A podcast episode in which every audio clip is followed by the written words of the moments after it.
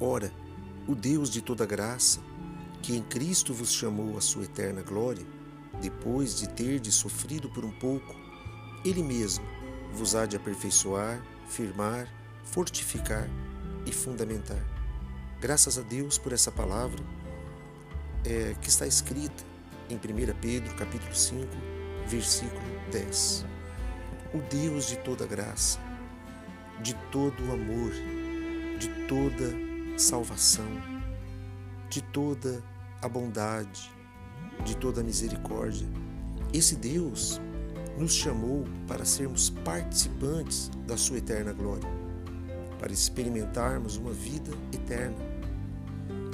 E aqui diz o apóstolo Pedro, inspirado pelo Espírito Santo, ele diz: depois de ter de sofrido por um pouco, nós, enquanto vivermos nessa terra, passaremos por sofrimentos, por aflições, por vários tipos de problemas e situações de conflitos.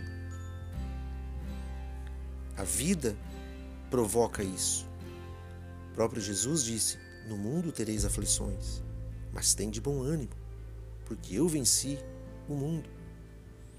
Então, nós, quando compreendemos que o sofrimento faz parte da vida humana.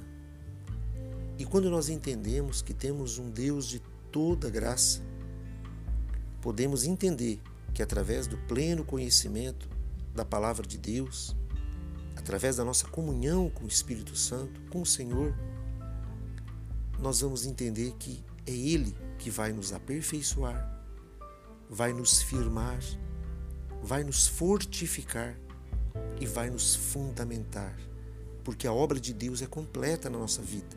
A obra de Deus, ela é perfeita quando nos entregamos completamente ao seu domínio. Entregue a sua vida aos cuidados de Deus. Descanse na sua soberana vontade, porque Ele é um Deus que cuida e zela por cada um de nós. Quem sabe esse seja o momento para você se retirar em oração e expressar tudo que há dentro de você. Porque a obra ele vai fazer na sua vida. Tenha certeza disso. Deus abençoe em nome de Jesus.